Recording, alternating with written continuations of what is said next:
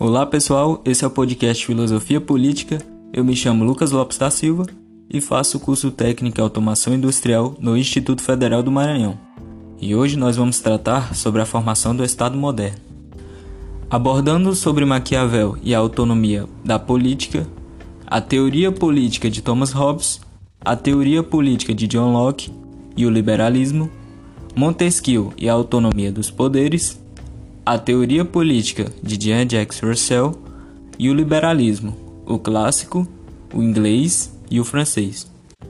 Então, veremos como foram fundamentais teoricamente as diretrizes políticas da modernidade. De início, com Maquiavel, responsável por criar uma nova concepção sobre a autonomia da política. Maquiavel ele é considerado um dos principais intelectuais do período do Renascimento, onde ele mesmo inaugurou o pensamento político moderno. Então, ao escrever sua obra mais famosa, que se chama O Príncipe, o contexto político da Península Itálica ela estava muito conturbado. Então, essa sua obra, na verdade, seria uma espécie de manual político para governantes que almejassem não apenas se manter no poder, mas para ampliar suas conquistas. Nas suas páginas, o governante poderia aprender como planejar e meditar sobre seus atos, para manter a estabilidade do Estado, do governo e para contextualizar melhor Maquiavel conta sucessos e fracassos de vários reis, para ilustrar, no caso, seus conselhos e opiniões. Outro fator fundamental para se estudar o pensamento maquiavelino é o pano de fundo da Europa naquele período, do ponto de vista das ideologias e do pensamento humano. Ao final da Idade Média, tinha-se novamente uma visão antropocêntrica do mundo, que considera, no caso, o homem como a medida de todas as coisas presente fortemente no pensamento é, das civilizações mais antigas, como a Grécia, por exemplo. Então, permitiu Maquiavel desapontar de uma outra ideia política. Essa obra que Maquiavel produziu, ela teve mais foco na questão da legitimidade e exercício do poder pelo governante. E a legitimação do poder seria algo fundamental para a questão da conquista e preservação do Estado. Então, no caso, quem fizesse isso seria muito bem dotado de virtude e fortuna, e sabendo também como governá-las. Para Maquiavel, abre aspas, quando o príncipe deixa tudo por conta da sorte, ele se arruína logo que ela muda. Feliz é o príncipe que ajusta seu modo de proceder aos tempos, e é infeliz aquele cujo proceder não se ajusta aos tempos. Fecha aspas. E eu acho que esse livro diz muito respeito na questão de quem não lesse, por exemplo, o manual político dele, não se ajustaria aos tempos. A teoria política de Thomas Hobbes. Thomas Hobbes foi um filósofo e teórico político, autor de obras que abrangem conceitos de política, psicologia, física e matemática. Hobbes, ele nasceu em Westport, Inglaterra, ele foi filho de um vigário inculto, foi educado por um tio e com 15 anos foi para a Universidade de Oxford, onde ele aprendeu lógica e filosofia, principalmente a do grego Aristóteles. Então, para Hobbes, no estado da natureza, o ser humano tem direito a tudo. O direito da natureza, aqui os autores geralmente chamam de jus naturale. É a liberdade que cada homem possui de usar seu próprio poder, tipo, da maneira que quiser para a preservação de sua própria natureza, ou seja, de sua vida, consequentemente de fazer tudo aquilo que seu próprio julgamento e razão lhe indiquem como meios adequados a esse fim. Em questão de raciocínio, Hobbes conta que o indivíduo reconhece a necessidade de renunciar à liberdade total, e conta que só tem sentido se renunciar a essa liberdade com a transferência do poder por meio de um contrato social, como se fosse um pacto.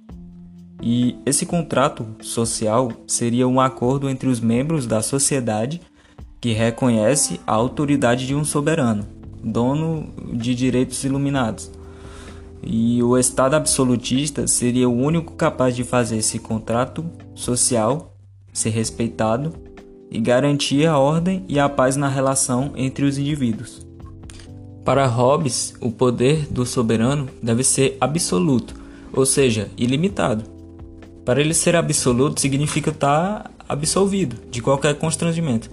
Em questão disso, o indivíduo ele abdica de sua liberdade a fim de obter proteção à sua própria vida e sua propriedade.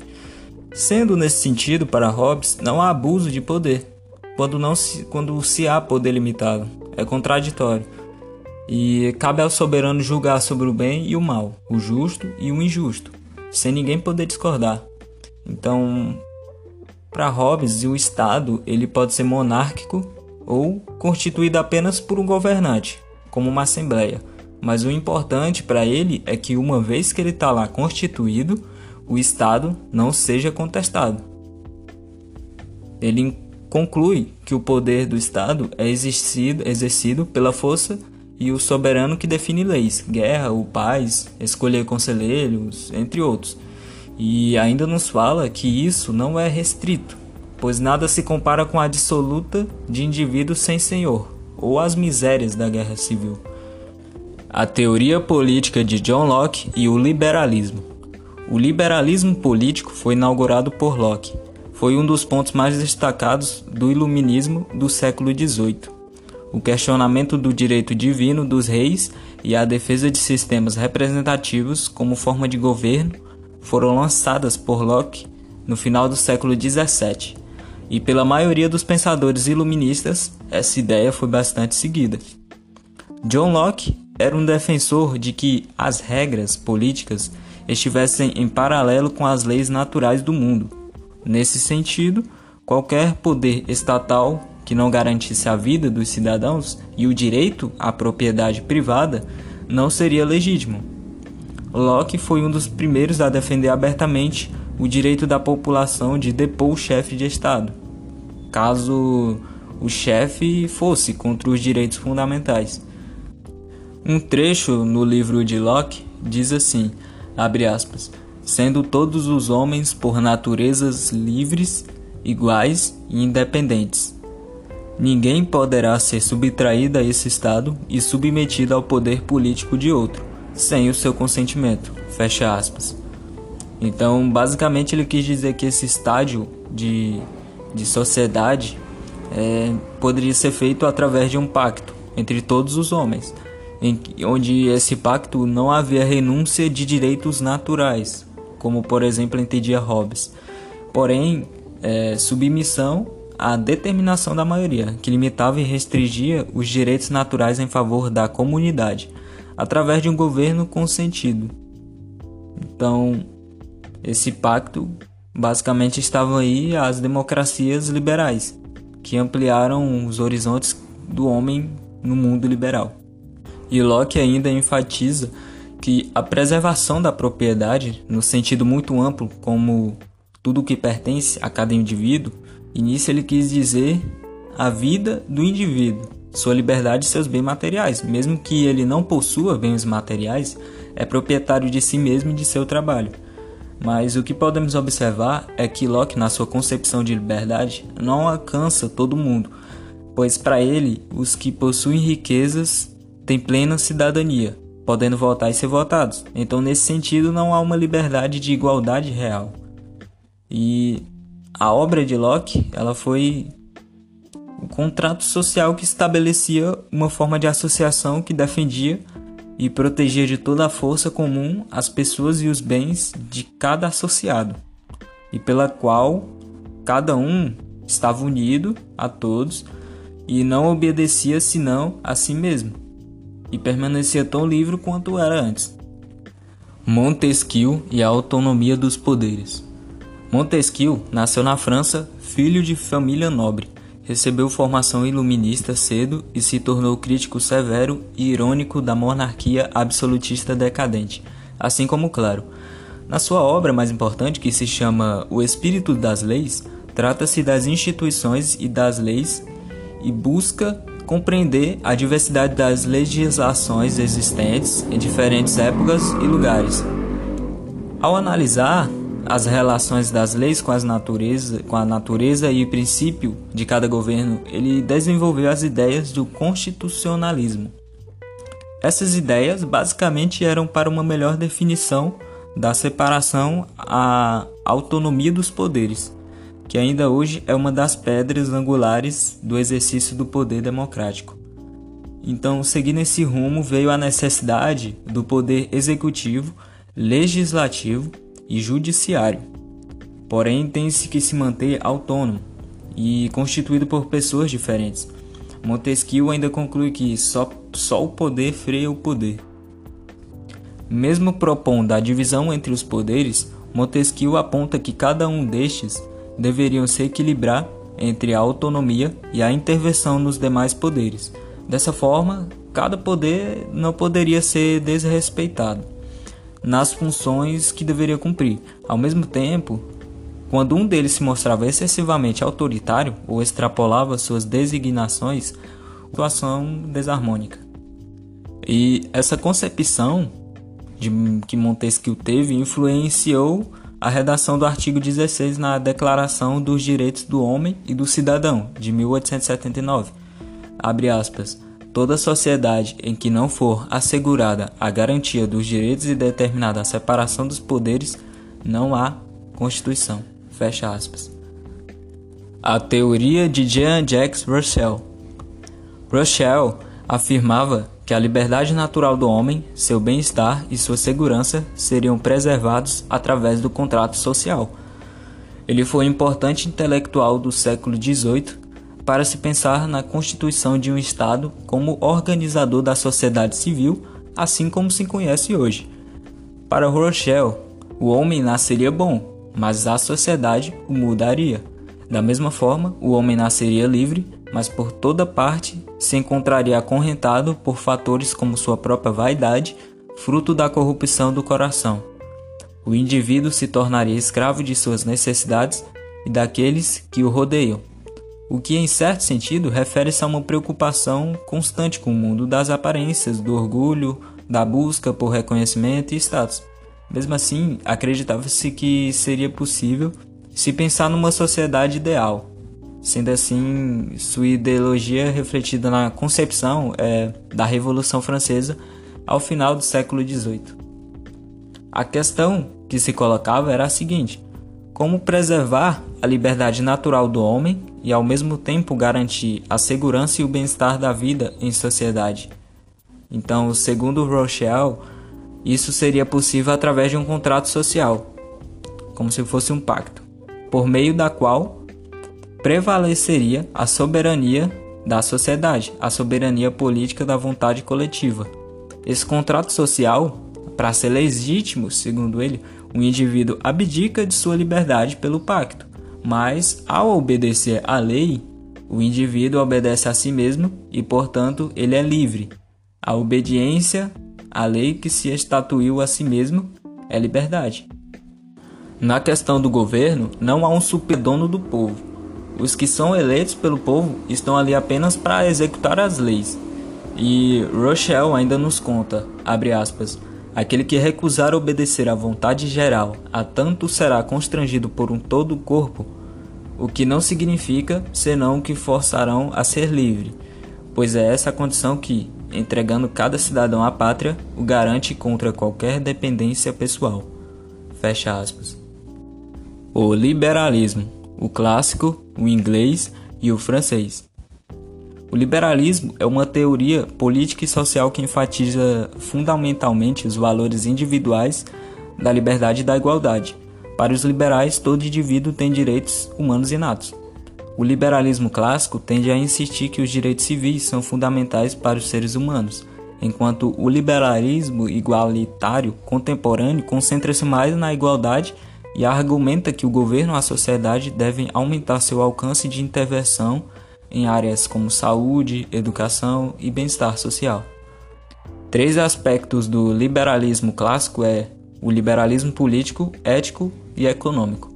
O político se diz respeito aí contra o absolutismo real e buscou, na, nas teorias contratualistas, a legitimação do poder no consentimento dos cidadãos, decorrendo então em pensar no aperfeiçoamento das instituições do voto, a autonomia dos poderes e a limitação do poder central.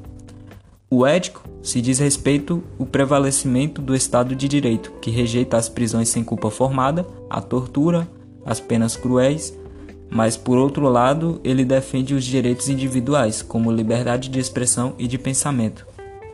O econômico se diz respeito à intervenção de poder do rei nos negócios, como concessão de monopólios e privilégios. Se consolidou a teoria do liberalismo econômico por meio de Adam Smith e o inglês David Ricardo, que defendiam a propriedade privada dos meios de produção e a economia de mercado fundada na livre iniciativa e competição. Liberalismo inglês. No século XIX, a Inglaterra era considerada o país mais poderoso do mundo, por conta do Império Colonial Britânico que se expandiu por diversos continentes.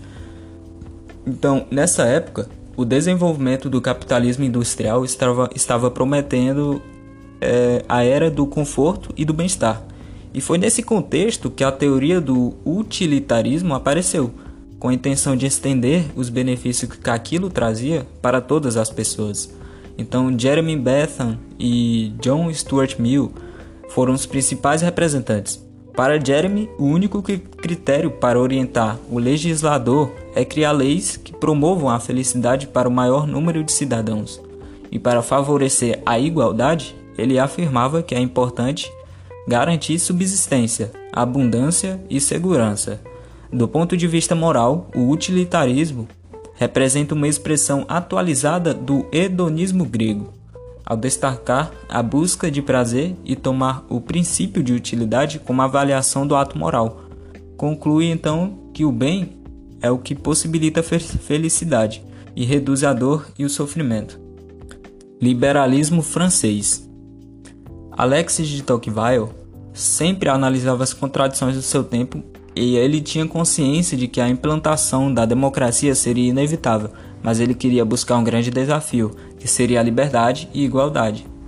E para evitar possíveis desequilíbrios, o filósofo julgava a promulgação de leis que garantissem liberdades fundamentais e a vigilância constante por meio do exercício da cidadania.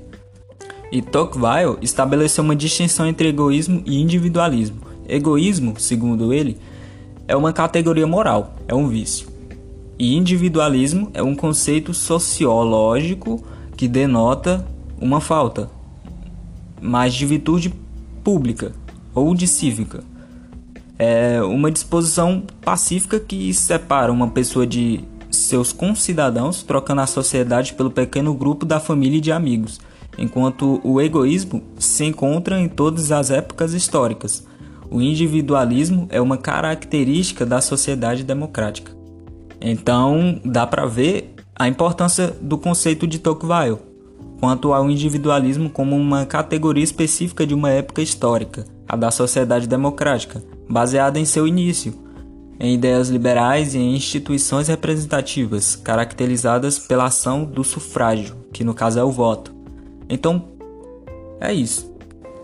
Então, a questão abordada aqui: por que dessas políticas?